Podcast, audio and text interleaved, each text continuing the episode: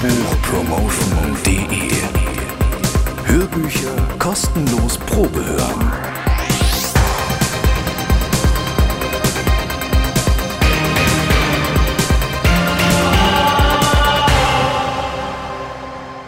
Hallo und wirklich herzlich willkommen zur zehnten Ausgabe von Hörbuchpromotion.de. Ich bin Tom Klenner und heute geht es endlich weiter mit der jungen Naomi und ihrem etwas seltsam anmutenden Dorf in Kanada. Doch bevor es wieder richtig losgeht, noch ein paar Infos zur Autorin. Miriam Toes wurde 1964 in Steinbach, Manitoba, Kanada geboren und gehört selber auch den Mennoniten an. Sie studierte an zwei verschiedenen Universitäten und arbeitete als Journalistin für die Presse und den Rundfunk. 1996 fing sie an, Romane zu schreiben und veröffentlichte 2004 den Roman A Complicated Kindness, der sich in Kanada über ein Jahr in den Bestsellerlisten hielt. 2005 wurde dieser Erfolgsroman von der Übersetzerin Christiane Buchner als ein komplizierter Akt der Liebe ins Deutsche übersetzt und vom Berlin Verlag veröffentlicht. 2006 stand Miriam Toes erstmals als Schauspielerin für den Film Stellet Licht vor der Kamera, dem wohl ersten Kinofilm, in dem komplett Plautdietsch gesprochen wird. Plautdietsch ist eine Mischung aus Ostniederdeutsch und Niederländisch und quasi die Ursprache der Glaubensgemeinschaft der Mennoniten. Soweit zu Miriam Toes. Das Hörbuch mit sechs CDs und einer Länge von über acht Stunden bekommt ihr nach wie vor für unter 10 Euro auf hörbuchpromotion.de. Und das Gewinnspiel, bei dem ihr drei Exemplare gewinnen könnt, läuft auch noch. Hinterlasst uns einfach einen Kommentar auf der Homepage, iTunes oder podster.de. Zum Schluss noch ein kleiner Hinweis in eigener Sache. Auf hörbuchpromotion.de habt ihr ab sofort die Möglichkeit, eure Meinungen zu Hörbüchern oder Hörspielen zu veröffentlichen. Wie das genau funktioniert, findet ihr unter der Rubrik Rezensionen. Ich würde mich echt freuen, wenn einige von euch mitmachen. Schreibt mir einfach eure Eindrücke, zum Beispiel zu Bis zum Morgengrauen, Die Chemie des Todes, Die Tore der Welt, sämtliche Harry Potter oder was ihr sonst noch gern hört. Das war's dann auch schon wieder von mir. Jetzt wünsche ich euch noch viel Spaß beim zweiten Teil zu Ein komplizierter Akt der Liebe. Bis bald, tschüss, ciao, servus, euer Tom Klenner.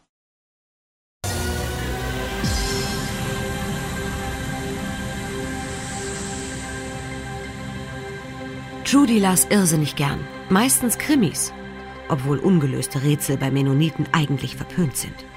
Oder Bücher über den Holocaust. Außerdem sagte sie gern, das gibt's doch nicht. Das gibt's doch nicht, rief sie, wenn sie etwas überraschte, enttäuschte oder erstaunte. Und das war oft der Fall. Sie sagte auch gern, hui, so richtig mit Inbrunst, wenn sie irgendeine Kleinigkeit besonders freute. Wir als Familie in einem kleinen Motorboot bei Seegang auf dem Wasser zum Beispiel. Oder wir als Familie im Auto, wie wir im Leerlauf einen Hügel runterrollen.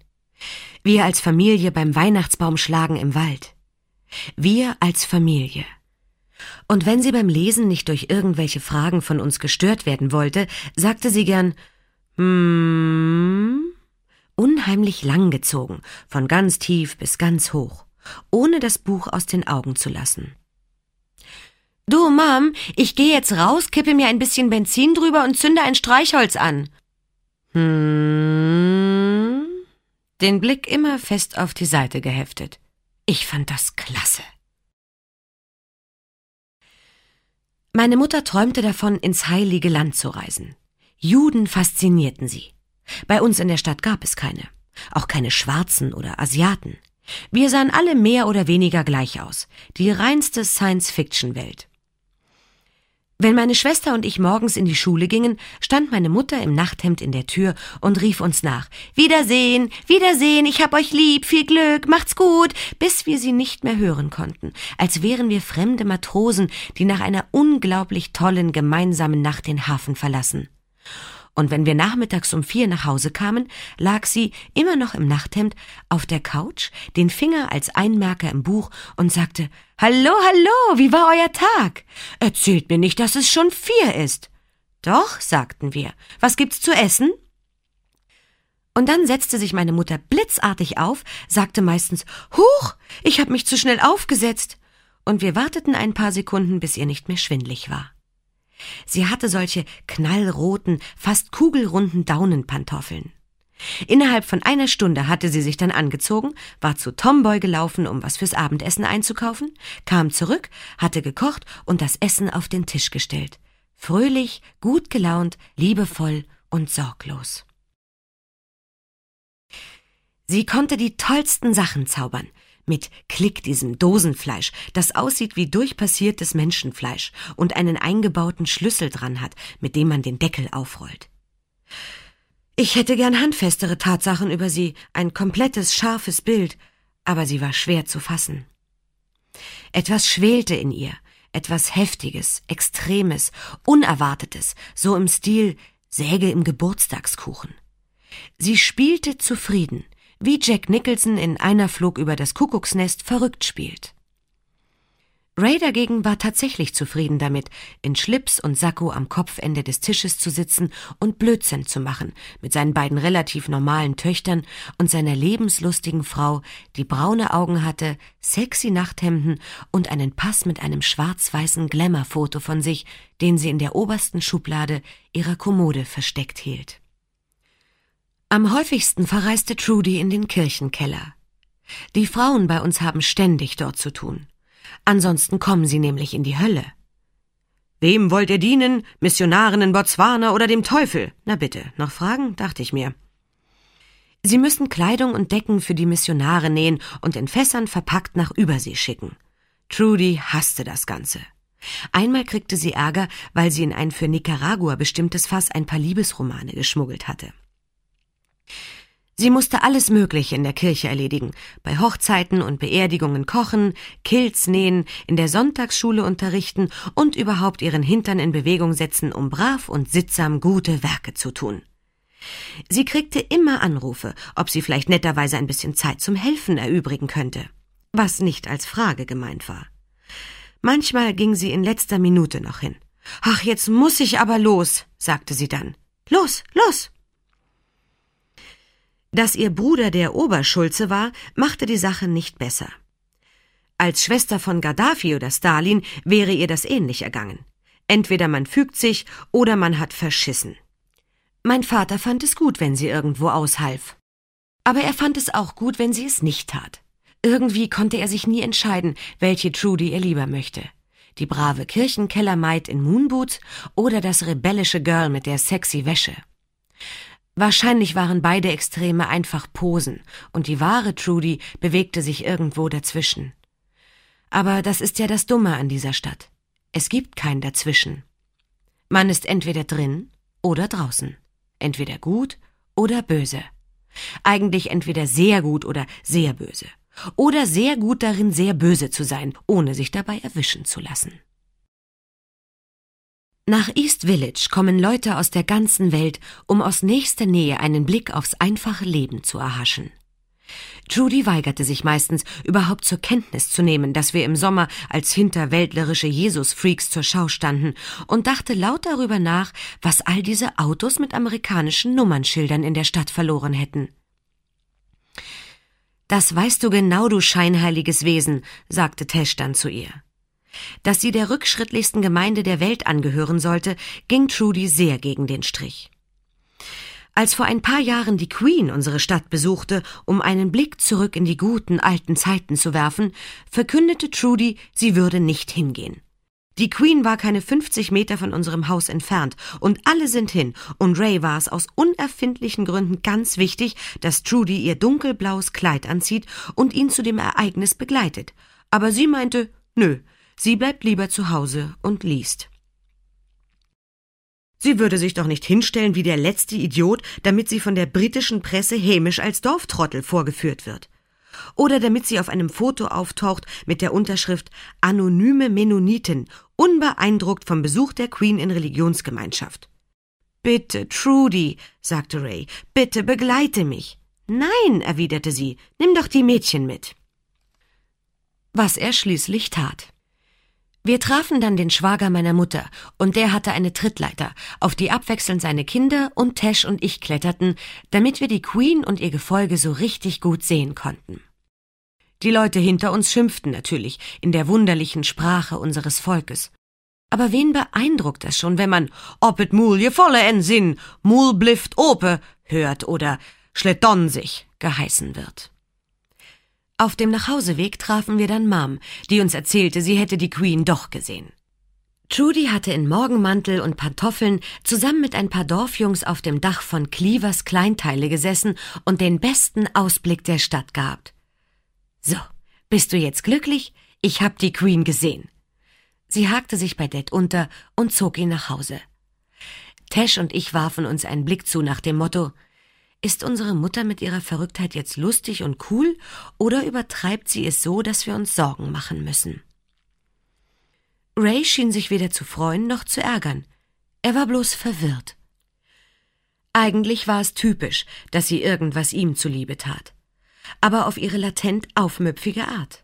Halb im Ernst, halb im Spaß. Sie war sowas wie ein Klassenclown, der genau weiß, wie weit er mit seinen Frechheiten gehen darf. Ihre Schallplatten versteckte sie in Tashs alter Spielzeugkiste im Keller. Als ich zehn war, rief Tesh einmal bei der Stimme an und erzählte ihm, sie hätte eine von Trudys Chris Christopherson LPs gefunden und jetzt hätte sie schreckliche Angst, dass sie sich die Platte gleich anhört, worauf die Stimme meinte, jetzt mal ganz ruhig, bete mit mir, nimm das ähm, Ding und steck es in eine Papiertüte. Knips die Tüte zu und bring sie mir ins Pfarrhaus, dann wollen wir uns gemeinsam darum kümmern. Das ist eine Versuchung des Teufels, das weißt du doch, oder?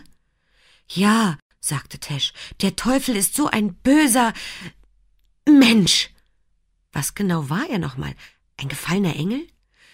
Sie fing an zu heulen. Dabei war alles nur gespielt. Ihre Freundinnen hatten die ganze Zeit gelauscht und kugelten sich vor Lachen mit ihr auf dem Boden. Ich war starr vor Entsetzen. Tash war so klar der Verdammnis preisgegeben, dass ich es überhaupt nicht mehr lustig fand. Ein paar Stunden später kam die Stimme bei uns vorbei, um sich Trudy wegen ihrer Vorliebe für Chris Christopherson und Billy Joel vorzuknöpfen und mit ihr zu beten. In seinem Wörterbuch, meinte er, steht Rockmusik direkt vor Hölle. Es gab so viele skurrile Rubriken von Dingen, die erlaubt waren oder nicht, und keine hat mir je eingeleuchtet. Menno muss auf Hustensafttrip gewesen sein, als er sich diese Listen von Geboten und Verboten ausgedacht hat. Aber unerklärlicherweise haben sie die Zeiten überlebt, und jetzt gehören sie untrennbar zu unserem Leben. Als ich zehn war, hatten Mom und ich einen größeren Streit wegen dem Film Dschungel der tausend Gefahren, der im Kino in der Main Street lief. Ich wollte ihn unbedingt sehen, meine beste Freundin von damals, Agnes, durfte gehen, aber das lag daran, dass ihr Vater rauchte und ursprünglich der Barkeeper der Stadt war. Vor der großen Läuterung und bevor die Stimme das Kommando übernahm und die Bar, den Busbahnhof, den Billardsaal und das Schwimmbad zumachte und dann die Lehrer zwang, sich nach einem willkürlichen Lehrplan zu richten, der mit dem normalen Curriculum des Bezirks nicht das geringste zu tun hatte. Unser Schulbuch hätte bewiesene Theorien, die wir leugnen, heißen können. Das Einzige, was die Stimme nicht abschaffen konnte, war das Kino. Und ich habe nie ganz verstanden, wieso nicht. Wahrscheinlich irgendein Hinterzimmerdeal. Beteiligung am Profit, was weiß ich. Vielleicht hat er es auch für die amerikanischen Touristen stehen lassen, damit sie was zu tun haben, wenn das Dorf abends dicht macht. Oder er träumte davon, eines Tages nonstop den Film Hazels Volk zu zeigen oder Mennos Zügel. Das waren die Lichtspiele, wir waren dazu angehalten, nicht Filme zu sagen, die man uns regelmäßig vorsetzte. Wer nun glaubt, diese Lichtspiele wären reine Propaganda gewesen, vereinfachte Geschichten über ein Grüppchen scheuer Farmer, die dem Druck der Welt normal zu sein widerstanden und stattdessen ihre durchgeknallten Gemeinschaften in Gegenden mit extrem harten Witterungsbedingungen gründeten, der hat vollkommen recht. Agnes Familie geht schon seit Generationen nicht mehr in die Kirche. Sie bedeutet ihnen nichts, und die Familie existiert in einem Vakuum in der Stadt, aber nicht zur Stadt gehörig. Ich stand mit offenem Mund vor diesem Phänomen. Der Tabakgeruch, der in ihrem Haus hing, kam mir vor wie ein exotisches Parfum, und das Geklirr leerer Flaschen klang wie seltene, wunderschöne Musik.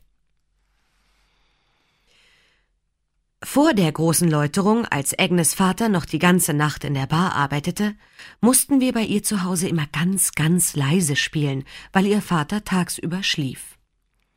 Meistens spielten wir Schwammverstecken, ein Spiel, bei dem man nicht gucken durfte, sondern nur horchen. Das Ganze fand auf der Toilette im Erdgeschoss statt. Und es ging darum, den kleinen grünen Putzschwamm in den Schrank unter dem Waschbecken zu legen, ohne das geringste Geräusch zu verursachen. Während die eine also den Schwamm in den Schrank legte, saß die andere auf der Kloschüssel und horchte, ob die Schranktür beim Zumachen den leisesten Laut von sich gab. Wenn ja, flüsterte die auf der Kloschüssel Geräusch. Und dann war die andere dran. Auch wenn ich die nächtliche Stille dieser Stadt grauenvoll finde, es hatte was, muss ich zugeben, bei dem Barkeeper im Haus so leise wie möglich zu spielen. Ich war vorher noch nie im Kino. Familien wie meine gingen da nicht hin. Aber Dschungel der tausend Gefahren wollte ich schon verdammt gern sehen. Mom meinte, sie überlegte sich, und ich meinte, er läuft aber heute Nachmittag, worauf sie meinte, ein bisschen mehr Zeit wäre ihr lieber gewesen. Dann besprach sie es mit Dad, und der wusste natürlich nicht so recht. Sie sollte entscheiden. Also lief sie in ihren Daunenkugelpantoffeln im Haus herum und unternahm zur Ablenkung alles Mögliche, um währenddessen zu überlegen, was sie mir erzählen sollte. Ich lief hinter ihr her und fragte, und? Sie fragte, worum es geht, und ich meinte, das weiß ich nicht, um eine Familie, glaube ich, die auf einer einsamen Insel lebt und versucht, da wegzukommen. Sie guckte sehr ernst. Was ist denn sündhaft an einer Familie, die versucht zu überleben und sich zu wehren und von einer Insel wegzukommen? fragte ich. Darum ginge es nicht, meinte sie, eher darum, dass mich gewisse Leute im Kino sehen könnten. Dann verkleide ich mich eben, sagte ich. Und dann lachte sie und meinte, das gibt's doch nicht. Geh einfach. Sie sagte noch was in der alten Sprache, dem Sinn nach zum Teufel damit, nur natürlich anders ausgedrückt. Wir durften das Wort Teufel nicht leichtfertig in den Mund nehmen, obwohl meine Eltern oft Obajo sagten, was man frei mit Oh doch zum Teufel übersetzen könnte. Wir durften nicht mal Donnerwetter sagen. Agnes Familie tat das natürlich. Als wir das Baumhaus ihres Bruders in Brand steckten, ebenfalls eine relativ leise Angelegenheit, und den Baum mit dazu, meinte Agnes, sie kriegt bestimmt ein Donnerwetter. Als ich Mom fragte, was das heißt, bat sie mich kopfschüttelnd, es nicht zu wiederholen. Natürlich fragte ich meine Freundin später, ob sie ein Donnerwetter gekriegt hätte. Und als sie bejahte, wurde mir einerseits bang, andererseits war ich neidisch. Tabakrauch, Flaschengeklirr und jetzt wurde ihr auch noch ein Donnerwetter zuteil. Paradiesisch.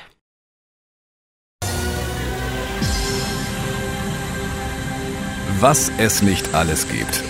Mehr davon und viele weitere Hörbücher zum Probehören, runterladen oder direkt bestellen gibt es auf www.hörbuchpromotion.de.